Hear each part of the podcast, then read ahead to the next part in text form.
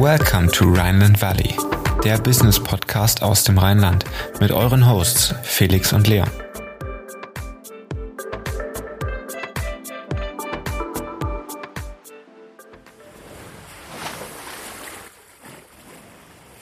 Investieren schon ab 50 Euro und das weder in Aktien noch in einen Fonds. Timeless Investments macht das möglich. Herzlich willkommen im Rheinland Valley, der Business Podcast für zwischendurch. Heute mit Jan Karnat, Co-Founder und CEO von Timeless Investments. Wie das Investieren in exklusive Assets wie seltene Sneaker, Uhren oder Luxusautos funktioniert, erfahrt ihr jetzt im Podcast. Hallo Jan. Hallo, freut mich ich möchte privat investieren. Was genau kann ich über eure Plattform machen? Also über Timeless kannst du im Prinzip in, in eine super spannende Assetklasse investieren und zwar Collectibles. Ähm, das ist eine Assetklasse, die gibt es schon sehr, sehr lange. Also die letzten 50, 60 Jahre haben Leute Uhren gesammelt, Kunst, Fahrzeuge und jetzt in der neueren Zeit sogar dann ja auch Sneakers und Trading Cards und Comics. Aber meistens war das einfach nur möglich, wenn du ein relativ hohes Vermögen hattest. Also um relevant zu diversifizieren, äh, musstest du dann doch wahrscheinlich zu dem 1% oder vielleicht schon höher gehören, um äh, dir ein ordentliches Collectible-Portfolio anzulegen, dann das Ganze auch zu lagern, äh, zu versichern und später auch zu verkaufen. Und wir geben unseren Nutzer die Möglichkeit, pro 50 Euro pro Share in Collectibles zu investieren. Äh, wie heute wurde ein Banksy äh, fraktionalisiert wie besondere Sneaker von Michael Jordan. Wir haben gerade äh, ein Dokument von Einstein gekauft zum Beispiel, aber auch Sachen wie Uhren oder Wein, also auch die normalen, sagen wir mal in einer gewissen Weise, Collectibles. Das tun wir über unsere App Timeless Investments. Ähm, wo man im Prinzip dann, wie schon erwähnt, über pro ab 50 Euro investieren kann in Drops. Die sind jeden Donnerstag um 11 Uhr. Genau, machen das jetzt seit einem Jahr und haben jetzt insgesamt 140 Collectibles schon fraktionalisiert. Das heißt, um das kurz zu verstehen, ich kaufe einen Anteil von zum Beispiel einem Sneakerpaar oder von einer sehr raren Uhr. Genau. Du kaufst also, du, sagen wir mal so, du nimmst jetzt, nehmen wir mal als Beispiel, du kaufst zehn Anteile, dann jetzt zu 500 Euro ausgegeben an einer Nautilus. Ähm, dann bist du auch der reale Besitzer, also rechtlich wirklich dann auch ein, ein Eigentümer an dessen, dessen diesen Anteils. Und äh, dann gibt es zwei Möglichkeiten. Entweder du wartest, äh, wir nachdem wir die, die Assets fraktionalisieren, warten wir mindestens ein Jahr, meistens so maximal drei Jahre, bis wir sie wieder verkaufen. Und dann würdest du deinen dementsprechenden Exit und sozusagen die potenzielle Rendite dann sozusagen ausgezahlt bekommen. Wenn du sagst, du willst vorher vielleicht schon traden, dann kannst du das auch auf unserer Plattform tun. Das heißt, du könntest im Prinzip deine Anteile äh, zum Verkauf anbieten und äh, Leon hätte sich dann gesagt, naja gut, ich äh, bin deutlich später gekommen und äh, hätte jetzt gerne aber sozusagen an diesem Job auch Anteile und könnte die dann dementsprechend kaufen. Das heißt, wir reden auch über Laufzeiten, die jetzt nicht ins Unermessliche gehen. Das heißt, keine zehn Jahreslaufzeiten. Ich investiere und drei Jahre später habe ich dann eine Rendite oder halt im Worst Case keine. Nee, das war uns am Anfang auch relativ wichtig. Also es gab ja verschiedene Sachen. Wir haben ja dann doch schon so eine, eine relativ wilde Sache gemacht. Wir haben irgendwie mit einem unbekannten Brand eine komplett neue Assetklasse nach Deutschland gebracht, wo Deutschland jetzt nicht zwangsläufig total bekannt ist dafür, äh, dass sie sehr risikofreudig sind, wenn es ums Aktien geht und allgemein Anlage. Ähm, und somit war das eine Entscheidung, wie zum Beispiel die 50 Euro pro Share, wo wir gesagt haben, das fühlt sich irgendwie richtig an. Genauso war das Thema Laufzeit ein bis drei Jahre. Was wir damit eigentlich aussagen wollten, ist, dass wir auf der einen Seite nicht Sachen kaufen, um sie schnell zu flippen, also schnell nach zwei Monaten wieder wegzugeben. Auf der anderen Seite nicht sagen, hallo, wir sind Timeless, du kennst uns zwar noch nicht, aber vertrau uns doch mal bitte für die nächsten acht Jahre dein Geld an. Also sozusagen ein Anlagehorizont, der für uns überschaubar ist, der wiederum aber auch zeigt, wir kaufen Blue Chips. Also wir probieren im Prinzip Uhren zu kaufen, eher die vielleicht schon aus den 1980 kommen, 1990 nachvollziehbare Historien haben, sehr, sehr gute Preisentwicklung, Box and Papers und jetzt nicht irgendwie äh, etwas, was gerade ähm, vorgestern rausgekommen ist. Ja. Und ähm, das war eben der Ansatz, den wir verfolgen mit Timeless, um Leuten eine Möglichkeit zu geben, eine Assetklasse zu investieren, was sie vorher einfach nicht konnten. Ja. So was im Prinzip vorher nur sehr wenigen, sehr reichen meistens alten Männern vorbehalten war. Ja. Also ihr erwerbt die Produkte dann auch physisch in dem Sinne vorher quasi? Ihr vorfinanziert die und Genau, also wir haben, wir haben im Prinzip einen, der Prozess sieht so aus, wir machen das ähnlich wie ein Venture Capitalist. Montags ist Asset Day, äh, die Leute treffen sich, wir haben dann verschiedene Analysten auf verschiedenen Verticals, äh, die analysieren sehr intensiv die Auktionsergebnisse, aber auch die Preisindikationen über Dashboards. Darüber schauen wir uns an, okay, was sind interessante Assets, was hat auch Zeitgeist, was passt zu unseren Investoren, was wird aber potenziell auch in drei Jahren noch Zeitgeist haben, ähm, fragen dann bei Auktionshäusern wie aber auch Händlern relativ intensiv an, ob sie dementsprechende Assets für uns haben, lassen das verifizieren äh, und dann kaufen wir es. Und wenn es gekauft wird, wird es zu uns sozusagen gebracht. Ähm, dann machen wir Bilder davon und packen es dann in die App und dann packen wir es im Prinzip in den, nennen wir es mal Timeless-Tresor, wo es dann sozusagen sicher äh, ähm, verstaut wird, äh, bis wir es dann zu einem Zeitpunkt wieder verkaufen. Doofe Frage an der Stelle. Gab es da schon mal oder was ist, wenn ein User 100% der Anteile erwirbt, kann er dann das gut physisch quasi sich liefern lassen, sage ich mal? Das ist eine schöne, schöne, schöne, fast BWLer-Frage. Also Squeeze Out wurde schon ein paar Mal. Ähm, geht prinzipiell nicht. Also haben wir auf der einen Seite einfach reglementiert, dann haben wir so einen natürlichen Grenze mit 10.000 Euro wegen Geldwäschegesetz, ähm, womit das nicht möglich ist. Und das ist auch nicht die Idee. Also wir wollen natürlich jetzt nicht, wir wollen ja möglichst vielen Leuten eine Möglichkeit bieten, an besonderen Investments teilzuhaben und nicht äh, zwangsläufig nur einer Person. Wir hatten aber zum Beispiel lustigerweise, also äh, wir haben ja angefangen mit Sneakern, die waren dann, liefen relativ gut dann Uhren und dann haben wir mit Kunst angefangen. Da haben wir der erste, äh, das war damals ein, ein Kunst, äh, auf den Markt gebracht und haben gesagt, okay, mal gucken, wie es funktioniert. Der war in zehn Minuten ausverkauft. Wert ungefähr 40.000 Euro und da hat dann jemand für 10.000 Euro, wirklich, äh, also knapp unter 10.000 Euro sich, sich Anteile gekauft. Also es gibt da schon auch Whales drin, die dann auch viel investieren. Es gibt, glaube ich, der Top Whale hat irgendwie äh, 125 Assets, also gefühlt fast alle, von fast allen einen, einen Anteil. Ähm, und dann ein paar, die haben dann vielleicht 40, aber dafür dann deutlich mehr pro Asset investiert. Also das gibt es. Ich glaube aber, dass die Convenience, die wir bieten und das, was wir auch wiedergespiegelt kriegen, wir haben jetzt 180.000 User, äh, stark darin liegt, dass wir uns halt um diesen ganzen Hassel kümmern.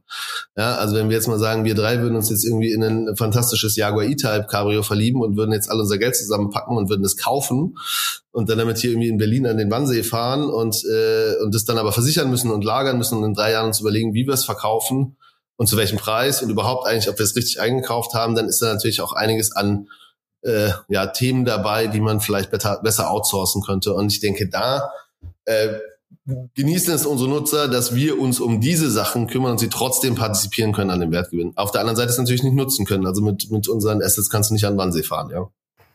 Dann kommen wir direkt zur Überleitung, ähm, und zwar Positionen bei euch im Unternehmen. Du hast es gerade schon ein bisschen äh, angedeutet, aber welche Mitarbeiter oder welche Positionen sind bei euch tätig und ähm, was, wie vielfältig ist das Team? Was kann man sich darunter vorstellen? Was braucht ihr alles?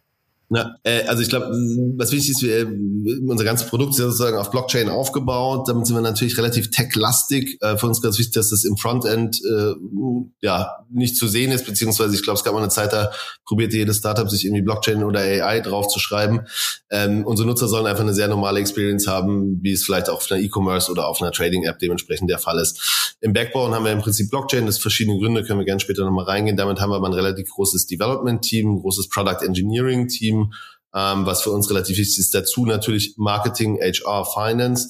Und ich glaube, die Sonderfunktion, die wir haben, ist Collectibles. Also das heißt sozusagen äh, Analysten, äh, Team, das äh, sich die verschiedenen Collectible-Klassen anguckt. Das sind meistens, ehrlich gesagt, auch Leute, äh, mit einem Hintergrund zu der dementsprechenden Vertical und meistens auch etwas Finance getriebener, also vielleicht Leute, die vorher in eine Beratung oder Investmentbanking gegangen wären, die gehen jetzt dann zu uns, weil es natürlich ein spannendes Thema ist, vielleicht bei einem jungen Startup mit Blockchain-Hintergrund äh, an einer neuen Asset-Klasse zu arbeiten, ähm, als vielleicht äh, ein anderer Job sozusagen dann äh, in einem Consulting oder in einem Investmentbanking. Und die sitzen daran und äh, suchen quasi den Tag über Produkte, die investierbar sind, die für euch in Frage kommen, ähm, wo ihr dann oder auch äh, die verschiedenen Häuser ähm, absehbare Renditen haben und wo man halt von einer Wert Wertsteigerung ausgeht.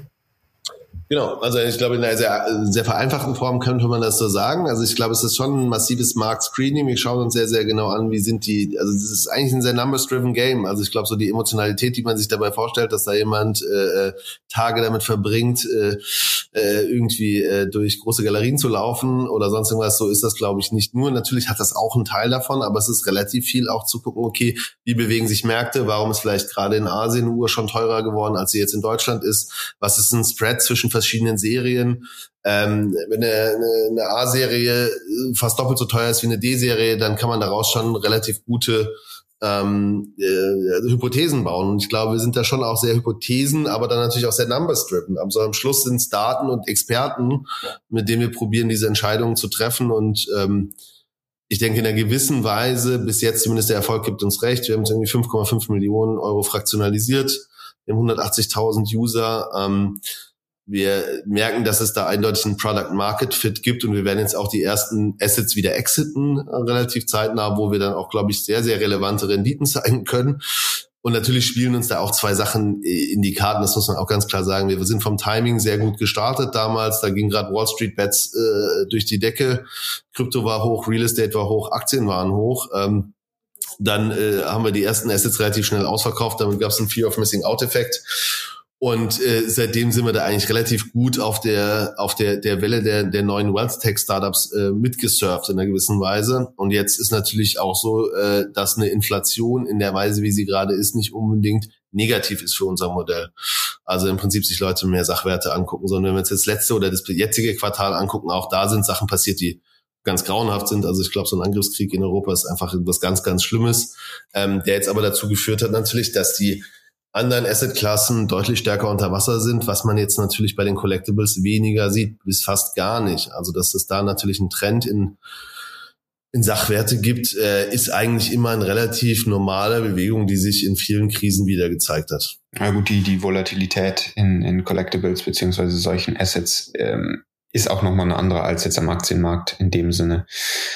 Genau, ähm, kommt auch immer, muss man schon sagen, kommt immer auf dann die Collectibles an. Also ich würde jetzt nie prinzipiell alle Uhren nehmen, sondern auch nur einen ganz kleinen Prozentsatz. Und die, die eine sehr gute Historie haben, die es sehr selten gibt, entweder von Rolex, AP ähm, um, oder Patek Philippe, äh, das ist, glaube ich, dann schon, dass man da nochmal ähm, unterscheiden kann. Aber ja, äh, dann, dann hast du natürlich sogar eine relativ feste und, und, und auch ja klare, klare Einheit. Ähm, in die du da investiert, die höchstwahrscheinlich auch nicht so stark den Marktkonditionen ähm, äh, folgt, wie das vielleicht andere Werte dann. Ja. Und ist schon auch, man merkt schon immer Hype und auch Angebot-Nachfrage getrieben, ganz massiv. Also so aus meiner Erfahrung raus.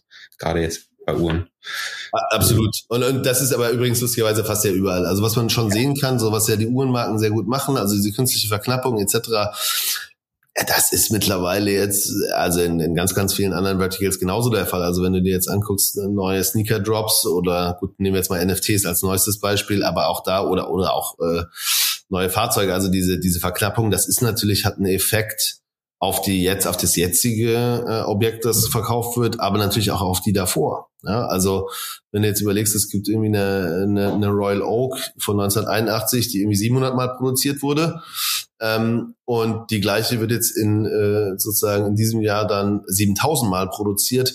Was macht das mit der Bewertung mit der Uhr aus den 80ern? Ja, und ähm, naja, also da gibt's super spannende Sachen wo sich aber, glaube ich, ehrlich gesagt im Vergleich noch nicht so viele Leute mit beschäftigt haben. Also wenn wir uns das im Verhältnis Real Estate angucken, da gibt es immer aus meiner Sicht eine adverse Selektion. Also jetzt hier, wenn hier unter den Linden irgendwie ein großes Haus auf den Markt kommt, dann sehen es irgendwie zwei Family Offices und, und drei Hedgefonds aus, aus London.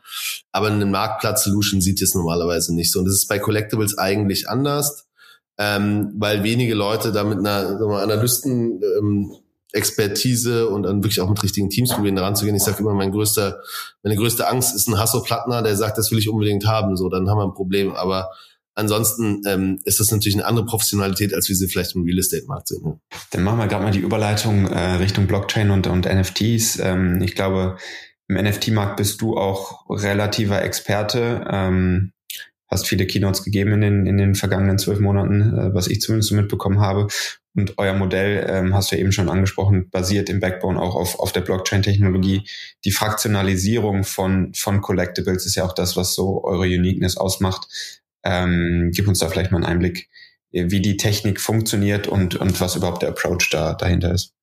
Ja, ich glaube, da könnten wir jetzt einen eigenen Podcast zu machen, aber ich glaube, ich probiere mal also sozusagen oberflächlich. Also ich glaube, das erste ist doch, wenn man jetzt mal so ein bisschen weiter zurückguckt, so 2018 ICO, jeder Mensch probierte irgendwie irgendwas auf die Blockchain zu machen und, und was da eigentlich super eindeutig wurde, ist, dass Blockchain oder Blockchain-enabled Businesses irgendwie ähm, verschiedene Probleme lösen müssen. Das eine ist das Trust Transparency Problem. Also hast du einen Markt, wo du ein Vertrauens- und Transparenzproblem hast. Das haben wir natürlich oder haben wir sehr eindeutig im Collectible Markt. Es gibt wenig Vertrauen, es gibt wenig Transparenz. Und in der zweiten Achse musst du im Prinzip überlegen, hast du eine, eine Cost Efficiency, die du damit hebst, oder hast du neues Umsatzpotenzial? Bei uns ist das Thema neues Umsatzpotenzial, weil das so in der gleichen Weise und wie wir es in der Endstufe auch vorhaben, nicht möglich gewesen wäre. Also wirklich die Möglichkeit, ganz viele Leute an einem Asset zu beteiligen, das im Prinzip dann äh, als NFT auf der Blockchain gespeichert wird, das mittelfristig dann auch handelbar ist in unserem äh, Universum und Ökosystem, aber vielleicht dann eben auch in anderen, wie einem OpenSea oder einem LuxRare und so weiter und so fort. Wir wollen ultimativ eigentlich das Coinbase for Collectibles werden und eigentlich dann auch der Exchange für Collectibles. Und um das wirklich umzusetzen und das auf einer globalen ähm, Scale sich anzuschauen, braucht man einen dezentralisierten Ansatz und braucht dementsprechend natürlich dann auch die Möglichkeit, ähm, ja, sagen wir mal, Collectibles als NFTs zu speichern, beziehungsweise wirklich dann dementsprechend auch festzuhalten und auf der anderen Seite auch handelbar zu machen. Siehst du denn bei den unterschiedlichen Collectibles ähm, einen Trend momentan, wenn wir mal ein bisschen in die Zukunft gucken, in Richtung, okay, ähm, es geht eher in Richtung Autos oder in Richtung Uhren, was wird in der Zukunft ein beliebtes Collectible bei Anlegern sein? Also ich glaube, es ist wie fast bei allen Finanzmärkten super schwierig zu sagen. Es gibt natürlich so, so grundlegende Trends. Jetzt haben wir natürlich in den letzten drei Monaten total verrücktes Szenario gehabt, was immer noch nicht geklärt ist. Ja, also heute ist irgendwie der 17. März. Es ist immer noch Krieg in der Ukraine. Wir wissen nicht genau, wie das ausgeht. Also da, glaube ich, eine Prognose zu wagen, ist relativ schwierig. Ähm, was man aber im Allgemeinen sagen kann, ist, wenn wir uns jetzt mal irgendwie so über eine längere Zeit Collectibles angucken, dann waren das früher Uhren, Fahrzeuge, Kunst. So, jetzt haben wir die neuen Klassen dazu. Das sind dann äh, Sneaker, Trading Cards, Videospiele und NFTs die mit dazukommen und viele auch One-of-One-Thematiken. Ähm, also wir haben da eigentlich eine, eine, eine Vergrößerung des Marktes. Das heißt, die jüngeren Anleger kommen mit dazu, weil also mein Vater kauft nicht Anteile an einem Sneaker oder einen kompletten Sneaker. Und auch Trading Cards bin ich mir nicht so sicher. Und auch Pokémon ist nicht so seins. Und bei NFTs mal ganz zu schweigen, ja, weil wir da eine ganz andere äh, Entry Barrier haben. So, ähm, das heißt, äh, da, da sind jetzt neue Sachen dazugekommen, sind aber auch alte wieder weggefallen. Also es gab jetzt mal vor Zeiten äh, Coins, die dann auch super wertvoll waren. Ich glaube, das Thema wird nach und nach verschwinden. Das Thema Briefmarken genauso. Und man sieht es zum Teil auch bei Fahrzeugen. Das fand ich ganz spannend. Es gibt so diese Vorkriegs-Bentleys. Ich weiß nicht, ob ihr die mal gesehen habt. Die haben so riesige Räder, also sind so sehr riesige Autos. Da sterben jetzt die Käufer weg. Weil im Prinzip die Leute, die diese Autos noch toll finden und da vielleicht irgendwie am Leben waren und, und als Kind dieses Auto mal gesehen haben, es dann irgendwann besitzen wollen, die gibt's halt einfach nicht mehr. Also das, da ist vielleicht jetzt noch der Flügeltürer ähm, was Spannendes, aber diese Vorkriegssachen nicht. Und ich glaube, so gibt's immer wieder Entwicklungen in Collectibles, die äh, äh, sich aufzeigen und die sich wiederum am Zeitgeist ähm, aufhängen. Was immer bleiben wird, glaube ich, ist das ganze Thema Kunst und Uhren. Autos in einer gewissen Weise, da kann ich mir aber vorstellen, dass es eine Veränderung geben wird. Also ich glaube, dass die jubelnden Scharen äh, am Straßenrand vielleicht in 20 Jahren nicht mehr so groß sind, wenn du da mit Benziner kommst. Das kann ich nicht so genau sagen. Was aber zum Beispiel ein riesen Upside-Potenzial hat, wenn man sich die neuen anguckt. Sneaker ist, glaube ich, relativ etabliert. Trading Cards gibt es im großen Teil auch schon, aber NFTs ist eigentlich ein Inflection Point für diese Market Size, der enorm ist. Also weil du einfach reprogrammed Money into Art. Ja? Also du kannst Utilities reinbringen, du kannst wirklich äh, von Loyalty-Programmen zu verschiedenen anderen Möglichkeiten, wie wir das gerade bei Board Apes sehen. Ja, irgendwie heute ist der Ape Coin rausgekommen. Ähm, da ist einfach noch noch ganz ganz viel möglich. Also wenn ich jetzt sagen würde, bei welcher Asset-Klasse oder bei welcher Collectible-Klasse wird sich am meisten bewegen in den nächsten 24 Monaten, dann sind es NFTs. Welcher hat auch mit Abstand das größte Fucker-Potenzial? NFTs. Ja, also ich glaube, das muss man halt ganz klar dazu auch sagen, dass 90 Prozent dieser Projekte in 12 bis 24 Monaten komplett wertlos sein werden und auf der anderen Seite wahrscheinlich auch ein paar richtig, richtig gut sind. So hatten wir das damals auch mit den Protokollen. Ja? Also als äh, die ICOs da waren, da gab es ein ein Filecoin oder ein, ein Ocean-Protokoll äh, oder ein Polkadot, das sind heute richtig, richtig gute Unternehmen. Ja? Und leider gibt es ganz viele andere, die waren entweder Scams oder Leute, die mal irgendwas auf so ein White Paper gerotzt haben. Ja? Ja, gerade bei NFTs auch ein sehr hohes Risiko des Totalverlusts. Ähm, und das möchte, glaube ich, jeder Investor äh, am liebsten vermeiden. Was natürlich auch noch einen riesen Einfluss auf ähm, euer Businessmodell hat, ist, dass die Menschen mehr und mehr privat vorsorgen müssen. Ähm, irgendwann wird die Rentenkasse vermutlich noch weniger zahlen, als sie, als sie das jetzt schon tut. Warum glaubst du, wird sich das Investieren in Collectibles auch in Zukunft stabil halten? Ja, ich glaube, also es gibt verschiedene Trends dafür. Auf der einen Seite, das war schon immer da, wir haben ja nichts Neues erfunden. Also es ist ja sozusagen, wenn du einen groß genugen Batzen Geld hattest, dann hast du irgendwie fünf bis zehn Prozent deines, deines Gelds in Sachwerte gelegt.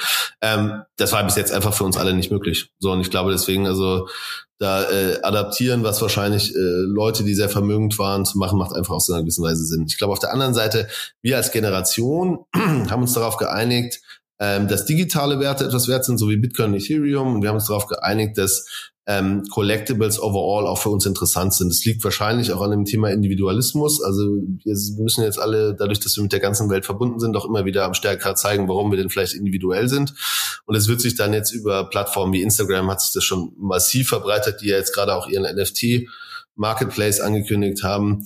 Ähm, und damit, glaube ich, ist dieses Thema, dass Leute ähm, auch über Sachen kommunizieren wollen, was sie sind, was ihr Stil ist, was ihr Charakter ist, wofür sie stehen und vielleicht auch wie viel Geld sie haben. Das wird mit Sicherheit bleiben und wahrscheinlich sogar sich noch verstärken in einer Welt, die viel mehr connected ist, als sie vor 20 Jahren war. Ähm, und somit ist einer dieser Ausdruckspunkte, was für einen Stil du hast und, und wofür du stehst und, und was du auch spannend findest und was du vielleicht sogar früher erkannt hast, was ja mit der Blockchain auch sehr schön ist. Also du kannst ja relativ früh sagen, seht hier nach, ich habe den Künstler damals schon 2022 entdeckt, wenn du den Leuten das zehn Jahre später erzählst. Ähm, haben wir da eigentlich ein ganz neues Medium gefunden, worüber sich, glaube ich, unsere Generation auf jeden Fall auch definieren wird und das eigentlich durch die Trends von Social Media eher verstärkt wird als verlangsamt. Weil wenn du jetzt heute, ich weiß nicht, ob du es hast, aber eine halbe Million Follower hast auf Instagram, ähm, dann sehen viel mehr Leute, ob du da potenziellen digitalen Sneaker anhast, als ob du ihn in der realen Welt, ja. Und ähm, ich glaube, an diesen, diesen Megatrend glaube ich und nochmal on top of that, ähm, bis jetzt wird ja dieser Collectible-Hype sehr stark aus Amerika getrieben. Wir haben den in Europa, aber Asien kommt jetzt mit einer Gewalt in diesen Markt rein. Ähm, das wird sicherlich in den nächsten fünf bis zehn Jahren nochmal sehr, sehr spannend werden, weil auch da geht es dann um Swiss-made Quality, German-made Quality, altes Geld. Äh, Uhr aus den 80ern ist sicherlich deutlich besser, wertvoller, schöner gesehen als eine neue. Ein alter Lamborghini ist auf jeden Fall besser als ein neuer Orangener. Ähm, also ich glaube, auch das sind Trends, die, äh, und ich sehe euch beide ja schon grinsen, ähm, äh, die sicherlich sich auch halten werden. Glaubst du da auch, äh, Stichwort Metaverse, dass da auch eben der Wandel stattfindet? Ähm, weil du es ja gerade gesagt hast, so wenn ich 500.000 Follower habe oder mich halt im Metaverse connecte, ähm, I don't know wie, aber da, da bist du halt viel connected mit, mit Leuten aus aller Welt, äh, wo dann die Sachen sichtbar sind. Meinst du, dass es auch eine, eine Relevanz kriegt? Ja, ich, ich glaube, du hast schon was ganz Wichtiges gesagt, dieses I don't know wie. Ähm, äh, das werden Phasen sein. Also ich glaube, so, so von dem Metaverse, von dem gerade alle reden und, und die Leute irgendwie auch sagen, so ja, also, also übermorgen treffen wir uns eigentlich sowieso nur noch digital. Ähm, das wird halt nicht übermorgen passieren. Ich glaube, es wird so Zwischenschritte geben. Ich glaube jetzt ehrlich, also nehmen wir das Beispiel, wenn du auf Instagram du jetzt einen verifizierten NFT hast, von einer digitalen Rolex oder von einem digitalen Board Ape oder sonst irgendwas, dann ist das die neue Art des Flexings. Das passiert aber erstmal wieder auf Instagram und nicht in die Central Land oder in irgendeiner anderen Thematik. Ja, ähm, Das wird nach und nach so kommen, aber so wie ja auch Blockchain über Zeit eigentlich ein Geek-Feature immer war. Also, und das war das Gute, if you're early, you're right, oder dann kannst du auch groß partizipieren. So wird sich das auch, glaube ich, nach und nach bewegen. Die Leute werden trotzdem Metaverse hin oder her auch in einem Jahr noch intensiv Instagram aufmachen oder TikTok und es wird nicht plötzlich alles rüberlaufen, dass sich jetzt jeder nur noch im Metaverse trifft. Ist das ein, ein Trend, der that is there to stay? Ja, absolut. Also ich glaube, diese, diese grundlegenden Veränderungen, die wir jetzt auch in der Game-Industrie sehen, also äh, ähm, Play to Earn und äh, so weiter und Play to Own, was ja auch total spannend ist. Das wird die Gaming-Industrie grundlegend verändern, was eigentlich immer die erste Industrie ist, die kommt, war bei Mobile ganz genauso. Und somit äh, äh, haben wir da schon etwas, was sich grundlegend von den vorigen Trends, wie ich glaube, immer wieder irgendwelche Leute reden von Second Life. Ich war da leider zu jung dafür, um es noch mitzubekommen, aber ich glaube, dieser große Unterschied den wir jetzt halt damit haben, ist, dass du wirklich Sachen besitzen kannst in Spielen oder auch in realen Welten und das im Prinzip dann doch fast alles irgendwo einen finanziellen Gegenwert hat. Und das wird Leute dazu bringen, nach und nach immer mehr zu interagieren in diesen Welten, aber trotzdem erstmal auf den gelernten Habits werden irgendwelche Leute auf Instagram äh, im digitalen Lamborghini fahren oder in was auch immer das dann eben ist. Ja, also wenn euch jetzt vor drei Jahren jemand erzählt hätte, es gibt da so Affen, äh, die sind jetzt in, in guter als eine halbe Million wert, ähm, dann hättet ihr mir das auch nicht geglaubt. Ich euch wahrscheinlich auch nicht. Ja, ich glaube, äh, war das, äh, Ralph Lauren hat zuletzt eine, eine NFT-Collection, äh, nicht eine NFT-Collection, eine, eine Metaverse-Collection gelauncht, das die man äh, käuflich erwerben kann. Genau. Da muss dann aber, das ist halt auch dieses Thema, das glaube ich schon, also dass du so, okay, also für Fashion super spannend, äh, für Gaming super spannend, für Luxury Brands, Collectibles super spannend.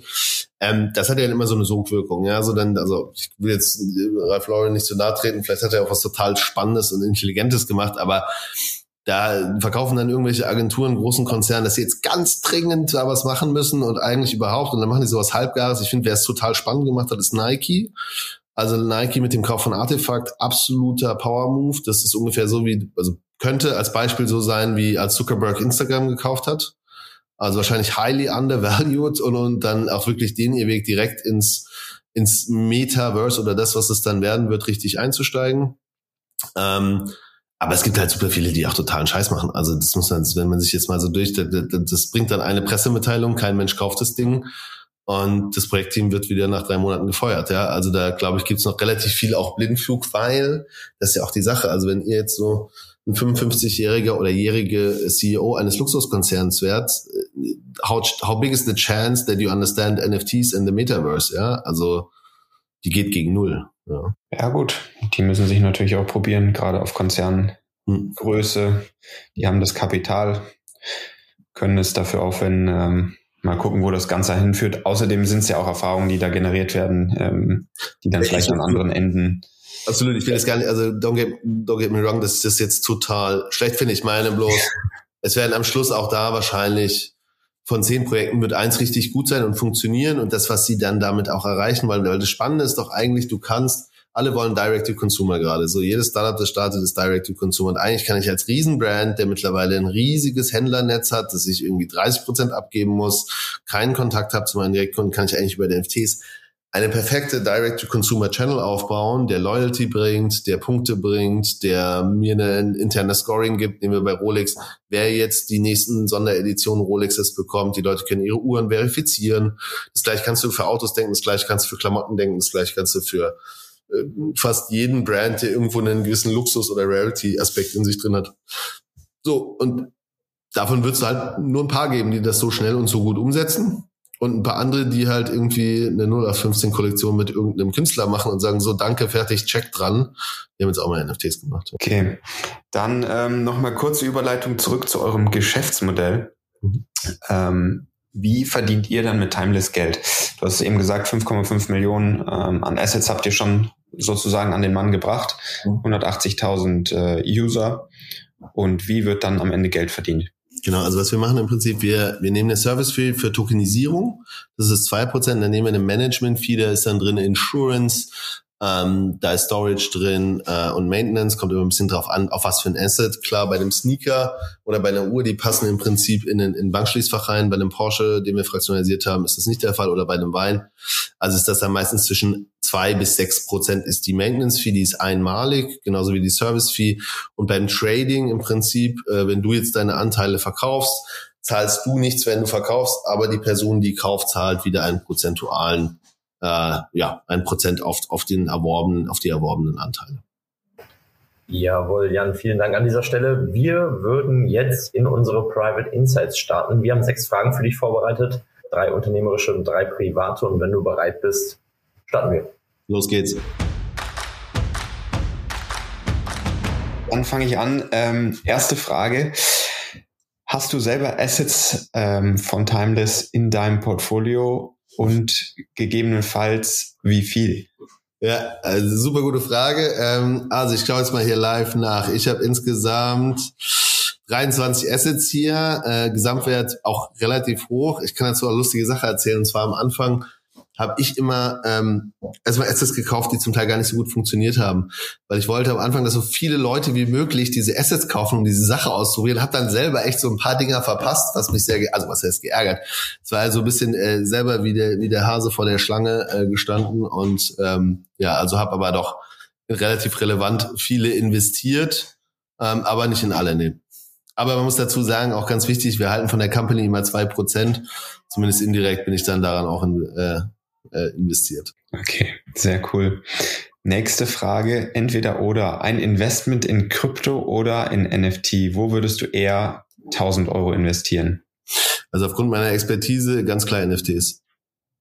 Okay. Und ähm, was ist dein Lieblingsasset?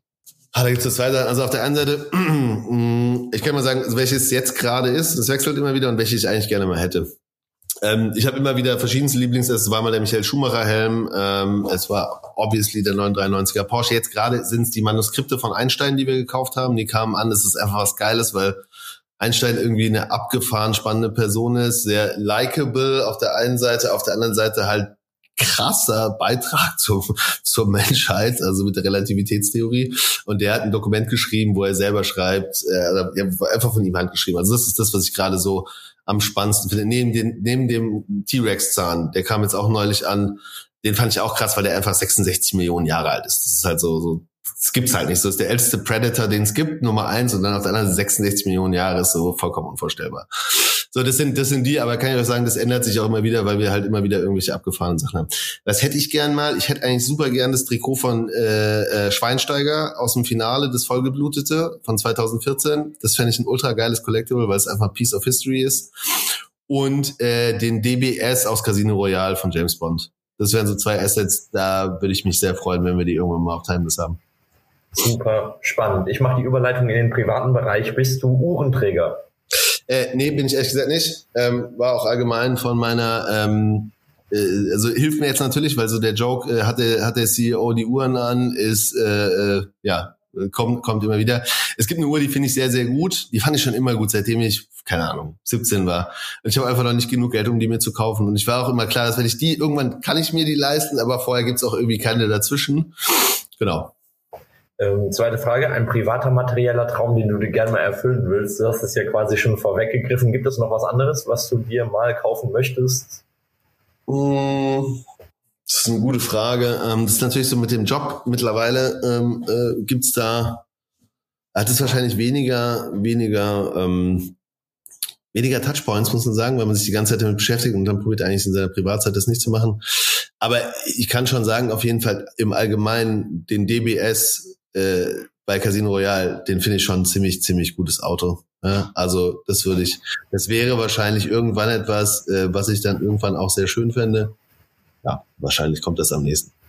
Alles klar, letzte Frage. Entweder oder ein Abendessen mit Herbert Dies, Vorstandsvorsitz von der VW AG, oder mit Christian Klein, CEO von SAP. Wo wärst du lieber dabei?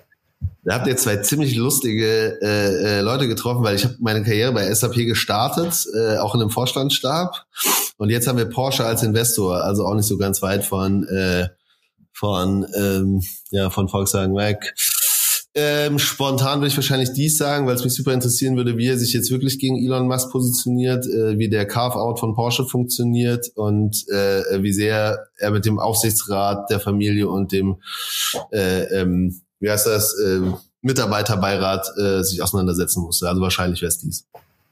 Alles klar. Jan, vielen Dank für das Interview. Vielen Dank für die vielen Insights in Timeless Investments. Hat sehr viel Spaß gemacht und wir schauen natürlich weiterhin mit einem gespannten Auge auf eure Company. Ähm, an dieser Stelle, mach's gut. Danke, hat mich sehr gefreut. Ja, das war's auch schon wieder mit der aktuellen Folge Rheinland Valley. Wir würden uns sehr freuen, wenn du uns weiterempfehlst, damit wir noch mehr Reichweite bekommen. Und wenn du auf iTunes zuhörst, würden wir uns sehr freuen, wenn du uns eine positive Bewertung hinterlässt, damit der Podcast auch noch besser auffindbar wird. Wie immer findest du in den Show Notes alle Informationen und wir sagen bis zum nächsten Mal und ciao.